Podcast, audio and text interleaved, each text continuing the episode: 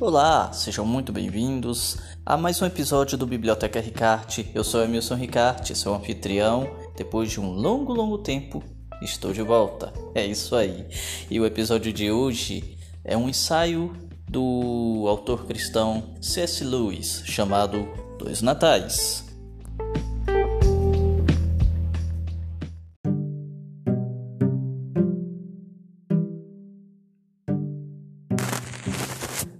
Pegando aqui a cola do livro, vamos falar um pouquinho sobre o autor.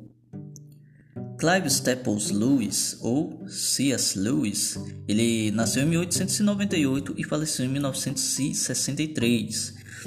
Ele que foi um dos grandes expoentes intelectuais do século XX e provavelmente o escritor mais influente de sua época.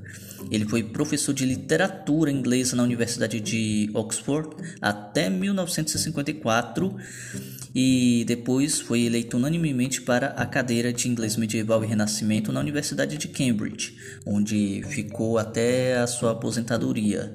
Ele escreveu mais de 30 livros, entre eles suas obras mais famosas, os sete livros das Crônicas de Nárnia, a trilogia cósmica, livros não ficcionais como Deus no Banco dos Réus, que é este que será fruto da nossa conversa, no caso, o ensaio que está aqui dentro, entre outros como o cristianismo puro e simples, a abolição do homem, os quatro amores e por aí vai.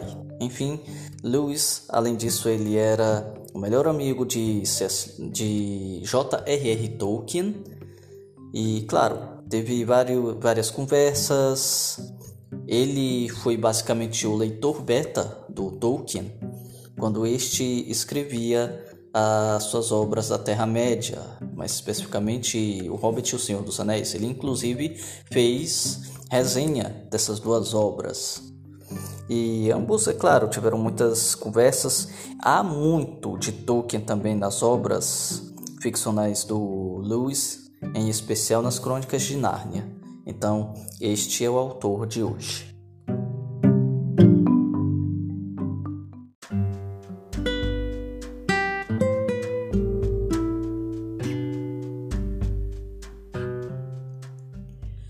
Falamos sobre a obra.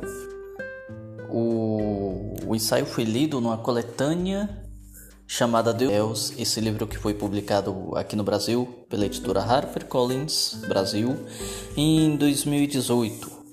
Aliás, é, essa coletânea de ensaios foi reunida postumamente pelo editor do Lewis, chamado Walter Hooper.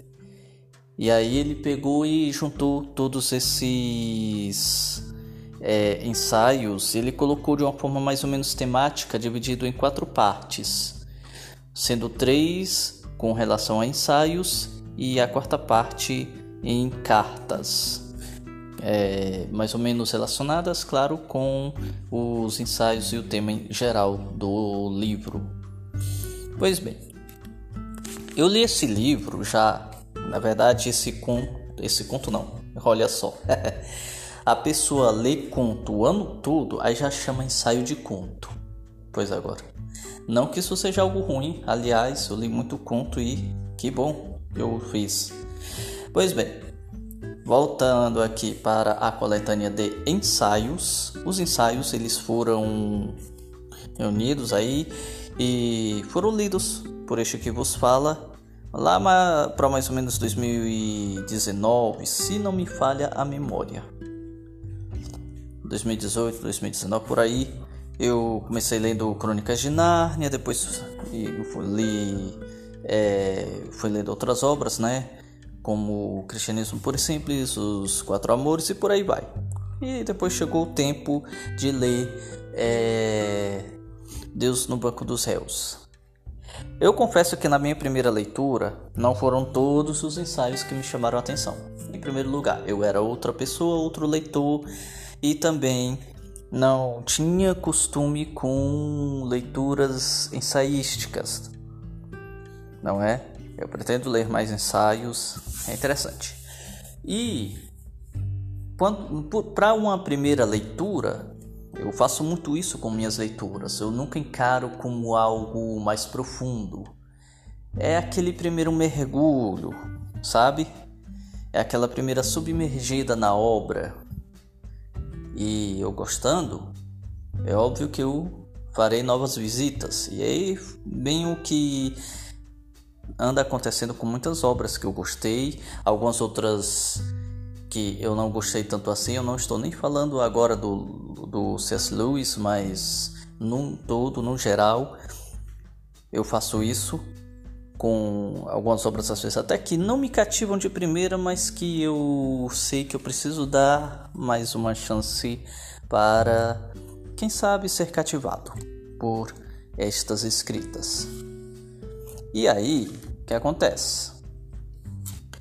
Eu li em cerca de 2019. E o ensaio que mais me chamou a atenção foi justamente reflexões num galpão de ferramentas. Até hoje eu lembro de, do nome desse ensaio. E lembro mais ou menos, não tudo, mas em flashes, alguma coisa dele e o quanto ele me marcou. Porque é, teve muita coisa ali com que eu me identifiquei me marcou de várias outras formas. E eu pretendo, claro, voltar a esse ensaio e trazer episódio para cá. Eu não quero trazer do livro como um todo, mas algum ensaio aqui acolá que eu acho interessante e digno de virar episódio, eu vou trazer para cá. Só que mais à frente, 2024 quem sabe, não é? Por hora vamos falar do ensaio que eu li recentemente. Isso porque eu estava garimpando algumas obras para ler agora em dezembro com temática natalina. Eu não costumo fazer isso, mas quando chega dezembro, chega a época natalina, é uma época especial para mim. Eu gosto muito. E daí, para isso sim, eu reservo uma leitura temática. Não deixo minhas outras leituras de lado, mas eu acrescento. E com a questão de eu passar a ler mais contos esse ano, então foi justamente nessa área que eu busquei novas leituras. Tanto que eu selecionei é, eu selecionei 10 leituras para fazer nesse mês relacionadas ao Natal, maioria conto, este ensaio e uma outra obra que eu não sei bem se chega a ser um romance ou uma coletânea de contos reunidas com um fio condutor de ser do mesmo personagem, mas isso trago mais à frente. E daí eu fui ler, né? Esse ensaio que se chama Dois Natais. E qual não foi a minha surpresa? Esse, com, esse conto, olha, de novo falando em conto, esse ensaio, voltem-me para o ensaio, é ensaio, viu? este ensaio, eu lembro que nem se, que sequer tinha me chamado a atenção na primeira vez que eu li, mas lendo agora, outra pessoa, outro leitor, então é, eu pude pegar alguns insights interessantes e ter algumas reflexões legais que eu não tive na época, não é? E assim, vamos chegar a algumas percepções que eu tive nessa releitura e que eu não tive na outra, na, na minha primeira leitura.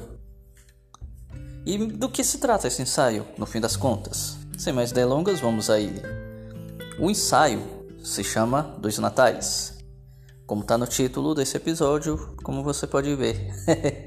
Bom, o ensaio ele é conduzido de uma forma genial porque o Lewis ele pega e emula uma um pergaminho perdido do Heródoto, como se o Heródoto tivesse escrito e esse pergaminho tivesse se perdido. E aí o que acontece? É como se o Heródoto tivesse visitado uma ilha distante de um povo bárbaro. E aqui a gente precisa pegar a concepção de bárbaro que os gregos tinham. O que era um bárbaro para um grego? Bárbaro para um grego era aquele que não tinha nenhum laço com a cultura helênica, com a cultura grega ou seja, não falava o grego, não adorava os mesmos deuses, não tinha os mesmos costumes. Então, esses eram considerados bárbaros. Pois bem, o narrador fala sobre esse povo que em, determinada, em determinado período do ano faz uma celebração. Uma celebração que deixa o povo meio que exaurido e que eles fazem isso meio que como um mero costume. E fazem muitas vezes na força do ranço. Pois é, eles mandam pedaços de cartolina com algumas gravuras para as pessoas, eles enviam umas para as outras, eles preparam comida para se panturrar no, no, na noite dessa festividade, preparam vinho para se bebedar e no fim das contas eles ainda enfrentam um tal de corre-corre, que é justamente a correria para comprar um presente para outras pessoas e isso tudo deixa comerciantes e deixa pessoas exauridas, esbaforidas. Chegando no fim do dia e no outro no fim do dia na força do ranço e o outro dia na força da ressaca. Pois é, ressaca de comida e de bebida. Essa festividade toda comercial, toda cheia de é, tradições rígidas é chamada de Xmas. E daí vem um ponto com esse nome Xmas. Segura esse ganchinho, já já voltamos a esse ganchinho que é outra coisa genial. E outras coisas que essas pessoas fazem é colocar um, uma coroa de papel na cabeça. Na, na nota de rodapé é dito que esse era um, é um costume inglês que, que se tem nos natais. Pois bem, só que aí o narrador nos diz que existe uma comemoração paralela chamada Christmas, que é feita em um templo religioso onde as pessoas se reúnem para celebrar e meditar sobre o nascimento de uma criança. Existe até uma imagem com é, um casal, uma criança e animais rodeados, e eles celebram ali com júbilo, com alegria, com leveza e simplicidade. Existe até um questionamento do porquê que ele, que eles, aliás, alguns deles até comemoram tanto o Christmas quanto o Xmas. E por que que toleram essas duas coisas? Antes, ora, eles comemoram porque eles querem e que os deuses os façam mudar de ideia, mas a gente comemora do nosso jeito. Quem quiser comemorar também o outro aí, é com eles. Aí a gente tem o seguinte: aqui fala-se. É, é, é como se fosse uma representação de dois natais: o Natal comercial e o Natal religioso. Deu para ver claramente que o Lewis estava fazendo uma comparação entre o Natal mais comercial e o Natal comemorado nas igrejas, entre as famílias, o Natal que comemora, que celebra o nascimento de Jesus Cristo e que é feito nessa simplicidade, nesse regozijo até espiritual, sabe? E daí a gente chega no ponto do ganchinho que eu deixei é, um pouco mais para trás, que foi do Xmas e agora do Christmas. Deveria, eu considero que deveria haver uma nota de rodapé, uma notinha lá do tradutor, falando sobre essa diferença, porque ela é importante para você entender isso, para até ter um olhar melhor sobre a estrutura desse ensaio. Por quê? Eu peguei a tradução, eu não vi o original. Mas do conhecimento de inglês que eu tenho não é muito, mas eu tenho algum conhecimento gramatical. Não sou fluente, mas entendo alguma coisa. Existem duas formas de você escrever Natal em inglês, que é Christmas. Uma delas é você escreve X M A S. Fica Xmas, mas se pronuncia Christmas. Então, a gente já viu aqui e na tradução ficou EXMAS, Xmas. Deu para entender, né? Isso ficou claro. O outro, a outra forma é Christmas, tal como se fala e se escreve, só que com uma diferença. A escrita de Christmas possui um Tzinho entre o S e o M. Mas só que quando a gente pronuncia, esse T é mudo. Fica Christmas e não Christmas. Deu para entender até aqui, não é? Então tem essas duas formas do Natal. Eu não sei por, de, de se escrever Natal, não sei porque é assim. Né? É, gramaticalmente falando, não sei porque é assim, mas deve ter alguma coisa a ver. Eu creio que futuramente, se eu chegar a revisitar esse ensaio com essa informação, deve fazer ainda mais sentido dentro dessa estrutura que o autor escreveu. Mas do meu conhecimento é dessa forma. E saber disso é muito importante, é muito interessante, porque a gente vê que esses nomes não estão ali por nada. E que o, C.S. Lewis ele pegou algo muito particular da língua e da escrita inglesa. Vamos lembrar aqui do que eu disse quando eu falei um pouquinho sobre o autor. Ele era professor de literatura de, em língua inglesa. Então, ele e também era amigo do J.R.R. Tolkien. E o Tolkien era filólogo, além de professor e medievalista, assim como, Tol como o Lewis era professor de literatura, ele também entendia um pouquinho de linguagem, já que ele precisa estudar, ele deve ter estudado um pouquinho sobre isso nas disciplinas para poder se formar, né? E fora as conversas com o próprio Tolkien, que era linguista, né? Que era filólogo. Aí a gente tem essas nuances trazidas aqui nesse ensaio que são bem interessantes. E isso faz toda a diferença. Eu senti realmente muita falta de uma notinha ali explicando esse detalhe que poderia ser muito importante, talvez trazendo o porquê desse, da escrita ser desse jeito, né? Haver duas escritas para Natal em inglês. E daí a gente tem esses insights maravilhosos, né? Pega algo, algumas coisas que são cultural, a gente pega aspecto cultural, aspecto linguístico e aspecto social e religioso. Olha só quanta coisa dentro de um ensaio relativamente curto, é curtinho. É, se eu não me engano, são 4 a 5 páginas. É bem curtinho o ensaio e é deleite. Deve haver mais coisas, fica para uma releitura e eu recomendo bastante.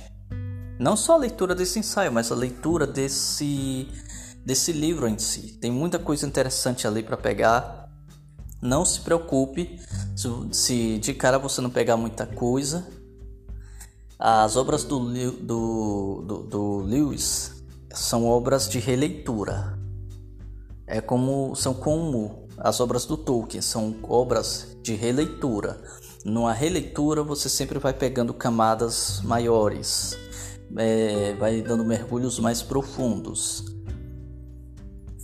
Na primeira leitura é mais para conhecer, mas na segunda em diante você já vai começando a pegar aquelas pequenas nuances que são um verdadeiro atrativo de quem lê é, e reler essas obras. Eu recomendo bastante. Eu sou leitor de Lewis, inclusive eu eu fui ler uma obra que eu até vi na internet.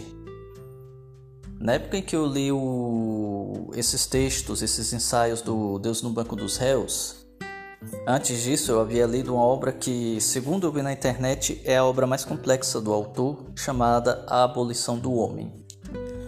O livro, ele é fininho, sabe? Sabe aquele ditado, nunca julgue o livro pela capa? Eu vou estender ele um pouquinho. Nunca julgue um livro pelo tamanho. Sabe por quê? Ele possui só cinco capítulos. O Abolição do Homem. É, é fininho. Curtinho. Aí eu olhei para ele e... Ah, em uma semana eu leio. Meus amigos... Passou-se um mês.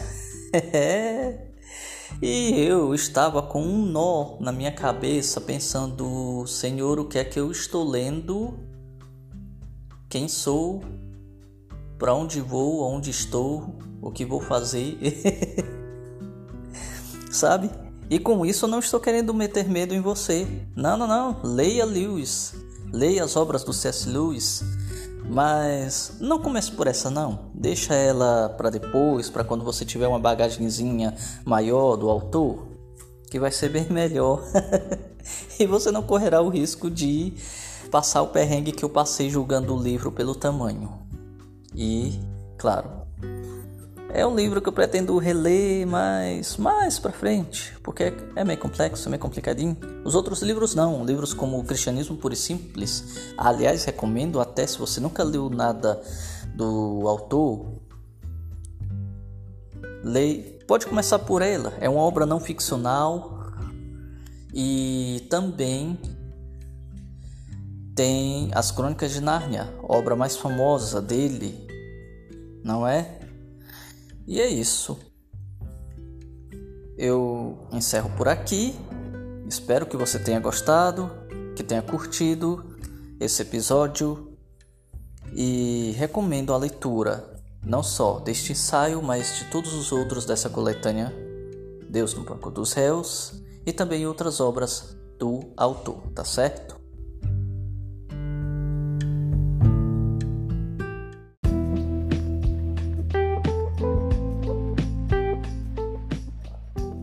E depois dessa tagarelice toda, depois de 84 anos longe deste microfone, enfim voltei. Pois é, voltei e espero muito que você possa aproveitar ao máximo este episódio e toda essa tagarelice literária, tá ok?